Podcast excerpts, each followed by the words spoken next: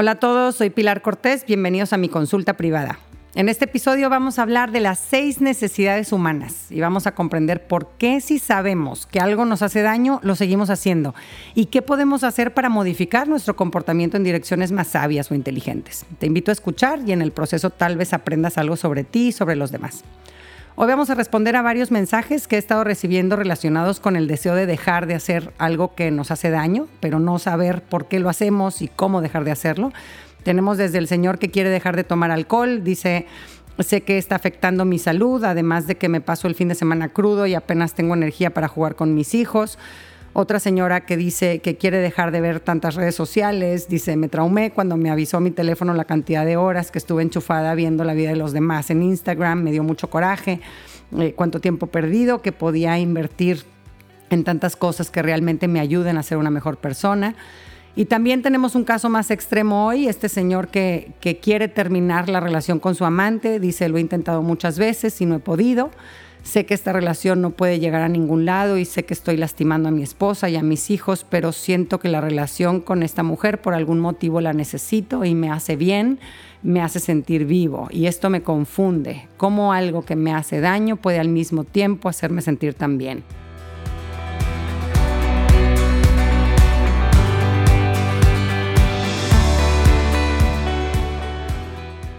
Gracias por sus mensajes, gracias por ser valientes y abrirnos su corazón con esa honestidad y así lograr que otras personas en situaciones similares se sientan acompañadas, comprendidas, que no son los únicos que están atorados en una conducta destructiva o ilógica, que no tienen ni pies ni cabeza y sin embargo lo seguimos haciendo. ¿no? Y para abordar estos casos mm, nos va a servir mucho centrarnos en la teoría de las seis necesidades humanas. Y tomen nota porque es una chulada esta teoría. Yo la primera vez que la escuché fue hace algunos años en el taller de Tony Robbins, Date with Destiny. Eh, y es una teoría que, bueno, tiene sus orígenes hace más de 50 años con eh, eh, investigadores como Abraham Maslow, Eric Erickson, y se ha ido puliendo a lo largo del tiempo, ya con estudios científicos como el de Louis Tay y Ed Diener en el 2011, en el que analizaron pues personas en 123 países diferentes y, nos ayudó a concluir que, que, independientemente de la cultura, la raza o el estatus socioeconómico, los seres humanos compartimos un mismo sistema nervioso que funciona de la misma manera y esto significa que tenemos ciertos patrones de comportamiento en común y que buscamos satisfacer unas necesidades específicas, seis para ser más concretos y que ahora vamos a ver cuáles son, ¿no? Este, estas seis necesidades que aquí y en China buscamos satisfacer consciente o inconscientemente en todo lo que hacemos a lo largo del día eh, y, estamos buscando satisfacer estas necesidades para sentirnos plenos. ¿no? Las vamos a dividir en dos bloques, las necesidades inferiores y las necesidades superiores o espirituales. Voy a empezar por las primeras cuatro necesidades inferiores o básicas, eh, las que asociamos a nuestra supervivencia o bienestar en el sentido más primitivo. La primera es la necesidad de sentir certeza o confort, ¿no? Nuestra necesidad de sentir que controlamos qué va a suceder para sentirnos seguros, es la necesidad de evitar el dolor y de sentir placer, La segunda necesidad es la necesidad de variedad, de tener en nuestra vida eh, novedad, también experimentar cosas diferentes, no caer en la monotonía, en la rutina, sino de repente eh, salirnos de, la normalidad y tener cosas diferentes de vez en cuando. ¿no? Número tres, la necesidad de sentirnos importantes, ¿no? especiales, únicos y que los demás nos, nos valoran, nos aprecian, nos respetan. ¿no? Eh, es importante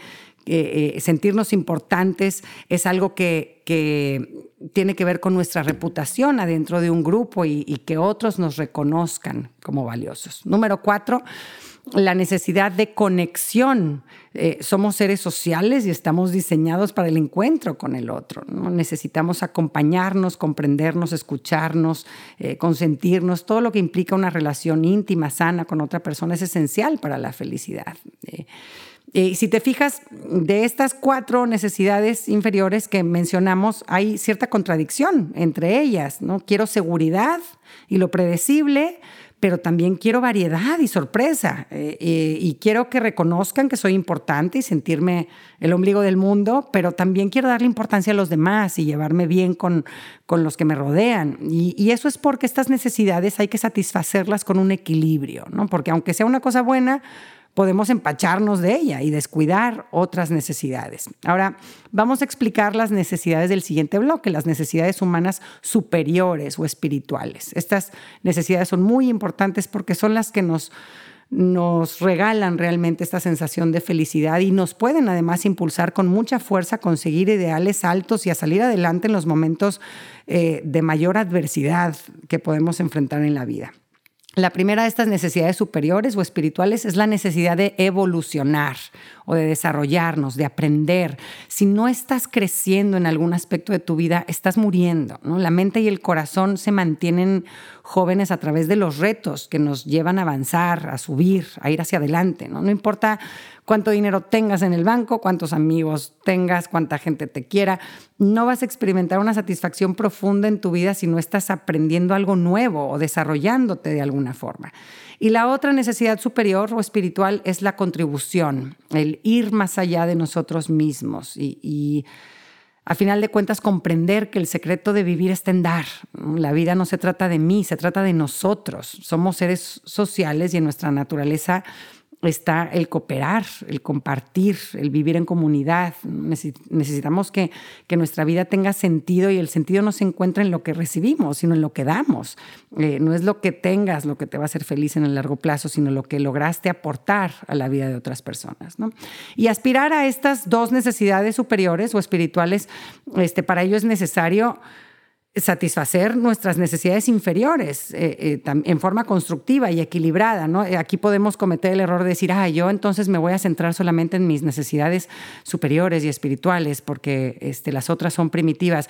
Pues es que la neta somos, no somos solo espíritu, ¿verdad? Somos también materia, por lo que no debemos descuidar también la satisfacción de estas necesidades inferiores, ¿no? Ahora sí, dándole la, eh, prioridad a las espirituales, pero sí necesitamos, como quiera, las necesidades inferiores no son nada sin las superiores y viceversa. Ya, ahora les voy a hablar de los vehículos con los que podemos satisfacer nuestras necesidades humanas. Y esto aquí, pongan mucha atención. Una primera cosa que hay que entender es que hay vehículos o, conductas constructivas y otras destructivas para satisfacer nuestras necesidades humanas. La mayoría de nuestros comportamientos, incluso los destructivos, tienen como una intención satisfacer alguna o varias de nuestras necesidades, de estas seis necesidades que acabamos de mencionar. ¿no? Es por eso que hay acciones que, aunque está claro que me hacen daño, se sienten bien, porque de alguna forma están satisfaciendo una necesidad o varias. Entonces, este, y aquí les, les quiero poner ejemplos de cómo podemos satisfacer en formas constructivas y destructivas cada una de nuestras necesidades. Por ejemplo, con la necesidad de certeza o confort pues sanamente o constructivamente, eh, pues podemos hacerlo teniendo un trabajo estable, con un sueldo fijo, o seguir una rutina diaria, o ahorrar dinero, nos puede satisfacer esta necesidad de sentirnos seguros y, este, y protegidos, ¿no? O comprando un seguro de vida, o irme a hacer un masaje, ¿ok? Y también puede satisfacerse esta necesidad de certeza y confort en forma destructiva, ¿no? Como por ejemplo pues evitando asumir riesgos necesarios para aprender o para crecer, eh, no salir de mi zona de confort, o fumar, por ejemplo, o comer en exceso, tomar alcohol, eh, queriendo tener todo bajo control, manipular a nuestros seres queridos, también es una forma de satisfacer nuestra necesidad de, certeza, de seguridad, de, confort, ¿no? Y, es aquí en donde los vehículos destructivos eh, son como ese guilty pleasure, ¿no? nos dan esa satisfacción culposa, ¿no? Por un lado, eh, se siente rico, se siente bien, pero por otro me quita la paz, ¿ok? Eh, para satisfacer, por ejemplo, nuestra necesidad de tener variedad eh, sanamente, podemos pues, desarrollar un hobby nuevo, por ejemplo, o, o cambiar de trabajo, o conocer gente nueva, o mudarme a una ciudad nueva, viajar a lugares desconocidos, probar diferentes comidas o, hasta manejar al trabajo por una ruta distinta, ¿no? Algo muy sencillito de, mi día a día, ¿no? Pero también hay vehículos destructivos que sin duda traen variedad a nuestra vida, como probar drogas, por ejemplo, o, enredarme en una relación amorosa con mi compañero de trabajo. Entonces, este, me da, así cuando oímos a, estas, o, o nosotros mismos sentimos, es que me sentí vivo, quiere decir que de repente una necesidad que yo tengo durante mucho tiempo ha estado sin satisfacerse y de repente sucedió algo que le empezó a satisfacer y, me revivió, ¿ok? Este, entonces es, esa sensación, ¿no? Es lo que sucede cuando tengo descuidada una necesidad eh, humana y de repente llega un vehículo a satisfacerla y este vehículo pues puede ser eh, constructivo o destructivo. ¿no?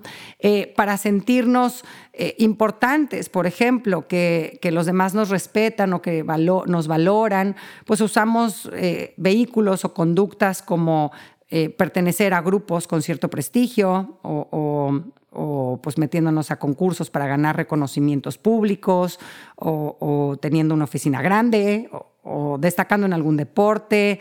Em, o, incluso hay, hay, otros más profundos, ¿no? Me acuerdo de esta señora este, que en consulta me contaba cómo ella era la, la, hija del amante de su papá. Ella nació de una relación extramarital y nunca fue reconocida por su papá públicamente y y pues obviamente como esto este, le había significado un dolor terrible para ella y, le había hecho creer de niña que ella no era importante o suficientemente valiosa y me contaba cómo en su adolescencia ella fue empezando a acercarse a su fe y a tener eh, a, conocer a Dios y a construir una relación con él.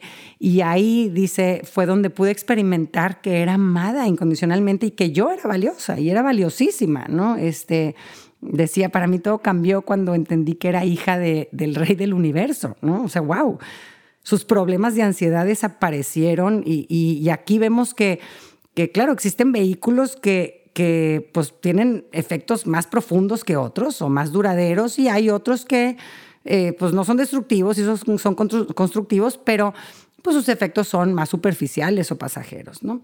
Y entre los vehículos destructivos, por ejemplo, con los que podemos satisfacer la necesidad de sentirnos importantes, pues hay desde dar lástima para llamar la atención de los demás o provocar situaciones dramáticas para que nos volteen a ver, ¿no? Es una forma de decir, mírenme, aquí estoy, existo, ¿no? Y, y hay unos casos más gruesos, ¿no? Como matar, por ejemplo. La sensación que describen muchos asesinos en serie al quitarle la vida a sus víctimas es de sentirse todopoderosos, ¿no? lo, lo que yo hago importa, hace una diferencia. ¿no? Yo soy importante, Y para satisfacer la necesidad que todos tenemos de conectar, pues hacemos cosas como comer en familia, hablarle a mi pareja de mis sueños o desahogarme con mi pareja, o tener conversaciones profundas con un buen amigo, jugar con mi perro, tener relaciones sexuales con mi pareja, eh, hacer la meditación de la compasión, que todo esto me ayuda a sentirme conectado con los demás. Y aquí me acuerdo de una película que salió hace tiempo que se llamaba Crash y, se refería, eh, muy, muy triste porque, porque pues se refería a cómo en nuestra sociedad no sabemos conectar armoniosamente con los demás, de tal forma que provocamos choques violentos con los demás para sentirnos cerca de ellos, para tocarnos aunque sea con, con golpes o para comunicarnos aunque sea con un insulto, ¿no? Así de fuerte es nuestra necesidad de relacionarnos con los demás, que si no le encontramos, eh, no le encontramos una forma constructiva de satisfacerla, a veces caemos en formas destructivas de hacerlo, eh, como provocar conflicto y otras formas destructivas de satisfacer nuestra necesidad de conectar, por ejemplo, pues es hablar sin parar, con el que se deje, no importa si te conozco o no, o querer complacer a los demás siempre, o buscar atraer a los demás haciéndome la víctima, o tener relaciones sexuales con cualquiera. Son estos vehículos destructivos de, que intentan llenar la necesidad que tenemos de conexión. Y como pueden ver, un mismo vehículo puede satisfacer más de una necesidad. Y aquí entra otro descubrimiento súper importante. Sabemos que cuando un vehículo o un comportamiento satisface tres o más de nuestras seis necesidades humanas, nos hacemos adictos a este vehículo o a este comportamiento. Y aquí me refiero a adicciones, entre comillas, tanto sanas como nocivas. Una señora me contaba cómo su clase de baile todas las mañanas eh, eh, viendo esta teoría de las seis necesidades humanas y demás, estábamos como evaluando su, este, pues, su agenda y qué hacía y demás, y, el equilibrio en su vida, ¿no? Entonces decía, a ver, yo mi clase de baile me satisface la necesidad de certeza, me da estructura, es predecible, siento placer bailando, oyendo música, pero también satisface mi necesidad de conexión porque pues ahí veo a mis amigas con las que platico y nos abrazamos y nos contamos y luego además satisface mi necesidad de variedad porque pues la maestra ahí nos va poniendo bailes nuevos con diferentes coreografías y mira la canción que acaba de salir, etcétera, ¿no? Pues esta señora obviamente te va a decir, amo mi clase de baile porque me aporta demasiado a mi vida, ¿no? Eh, y qué padre entender por qué, ¿no? Este, no es casualidad, no es que, pues no, te, es un vehículo que te satisface tres, eh, por lo menos tres necesidades eh, humanas, ¿no? Y, en este caso no es un vehículo destructivo, en el caso de esta señora en sí, la clase de baile, pero hay momentos en donde sí estamos atrapados en una conducta destructiva y es necesario comprender qué necesidades estamos intentando llenar con este vehículo para poder reemplazarlo con vehículos sanos. A veces nos aferramos a un vehículo porque creemos que esa es nuestra necesidad, ¿no? Es que yo necesito a este hombre aunque me pegue. Pues, no, lo que necesitas es sentir conexión, porque no estamos hechos para la soledad y necesitas estar acompañada, pero tu necesidad no es esa persona tóxica, es sentirte conectado a otras personas, ¿no? O o el que dice y, expresa, oh, es que necesito, yo necesito el alcohol. Pues no, necesitas relajarte y disfrutar. Y hay 10.000 vehículos que te pueden ayudar a hacerlo de forma mucho más eficaz eh, que el alcohol. Ahora sí vamos a la práctica. ¿Qué podemos hacer para usar esta teoría de las seis necesidades humanas a nuestro favor para identificar eh, cómo tenemos satisfechas estas necesidades y que si tenemos algunos vehículos destructivos y qué tenemos que hacer, si hay algunos comportamientos que queremos cambiar, cuáles son y cómo hacerle. Número uno, analízate a la luz de las cuatro necesidades inferiores primero y identifica cuáles de estas necesidades a cuáles le das prioridad. ¿no? Eh, a lo largo del día estás buscando satisfacer estas cuatro necesidades humanas inferiores eh, porque son cruciales para tu supervivencia, pero cada quien las priorizamos en forma diferente. Entonces empieza por comparar certeza, con cada una, ¿no? Entonces compara, oye, ¿qué es más importante para mí? Y aquí asegúrate de considerar el significado que aquí te expliqué de qué significa cada una de estas necesidades, ¿verdad? Acuérdate que certeza significa toda la parte de sentirme seguro, de sentir confort, de evitar el dolor, de, de, lo predecible, de, lo estructurado, ¿no? Del control. Entonces voy comparando certeza con variedad. Entonces digo, oye, ¿qué es más importante para mí? ¿Certeza o variedad? No, pues certeza, ¿no? Entonces después comparo certeza con importancia. ¿Qué es más importante para mí? ¿Cómo rijo mi comportamiento? ¿Más buscando certeza o sentirme importante? No, pues, pues importancia, creo. Ah, ok, bueno, entonces comparas después importancia o conexión.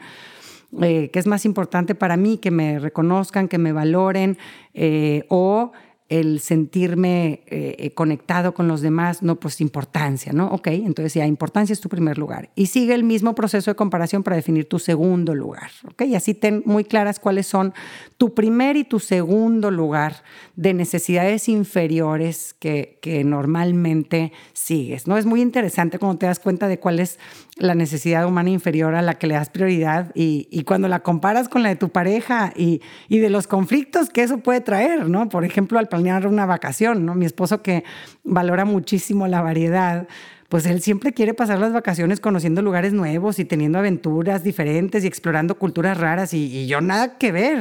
O sea, yo digo vacación, yo quiero relajarme, yo no quiero estrés. A mí me da igual el lugar a donde vayamos. Para mí lo más importante es con quién vamos a ir y, cómo vamos a conectar, de qué vamos a platicar, ¿no? Cómo vamos a conocernos más, ¿no? Este, mi, mi, eh, mi enfoque es totalmente diferente, ¿no? Y ninguno está bien ni mal.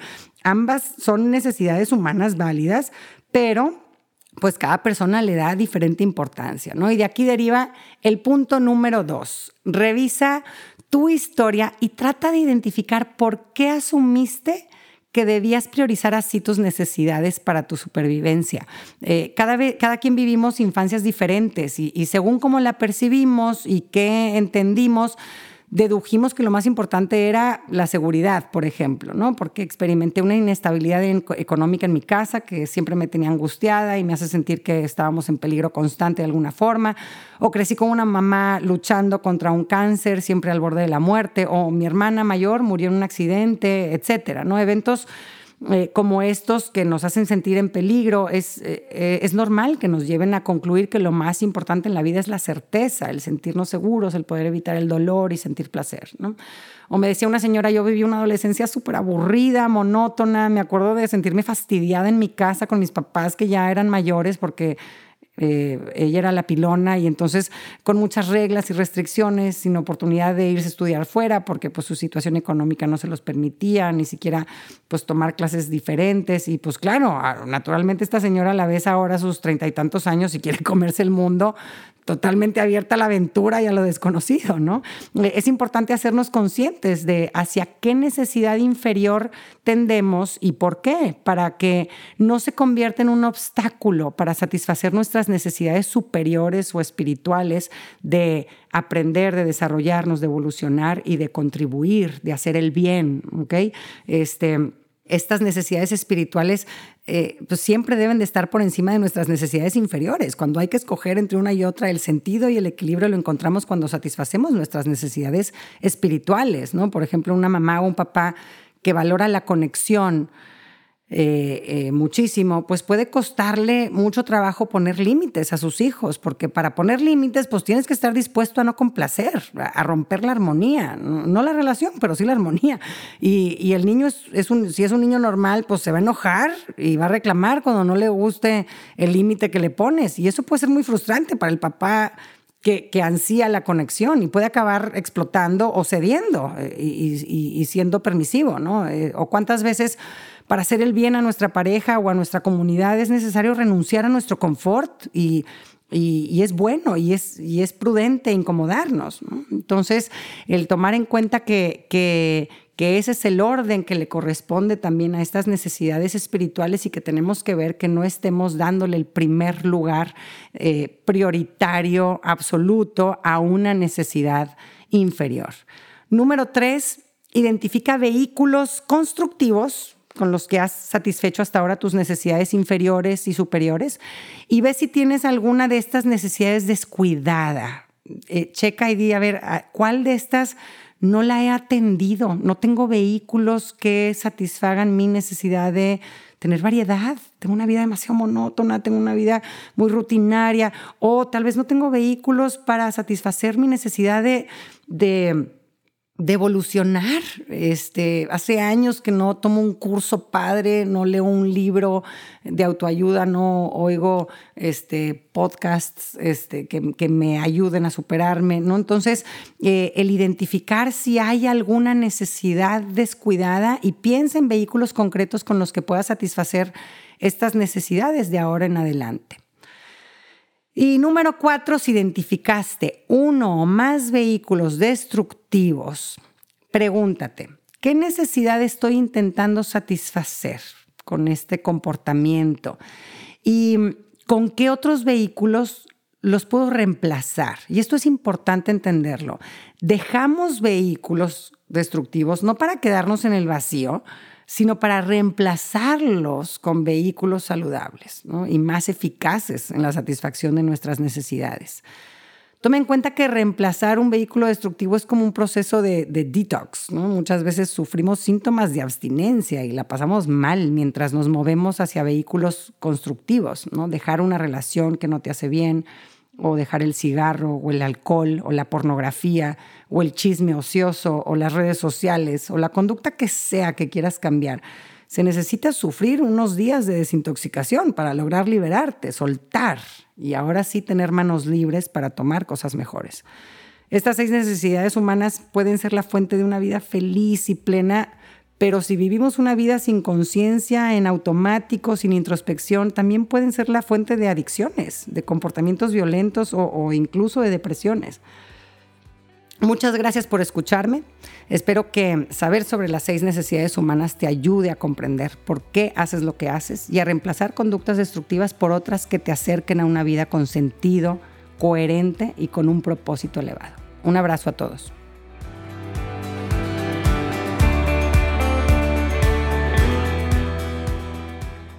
Gracias por acompañarme. Ojalá que hayas recibido a través de este podcast, aunque sea un poquito de luz. Si te gustó lo que escuchaste, suscríbete y aliméntate semanalmente con contenido que te ayudará a construir una vida mejor. Si quieres compartir la luz que te llevaste de este tema, puedes enviarnos tus comentarios por mensaje de voz o por escrito al número más 52 8111 930543 o por email en consulta privada arroba luminapilarcortés.com, cortés con S. En mi página puedes accesar a talleres en línea y más material educativo. Encuéntrame en www.luminapilarcortés.com.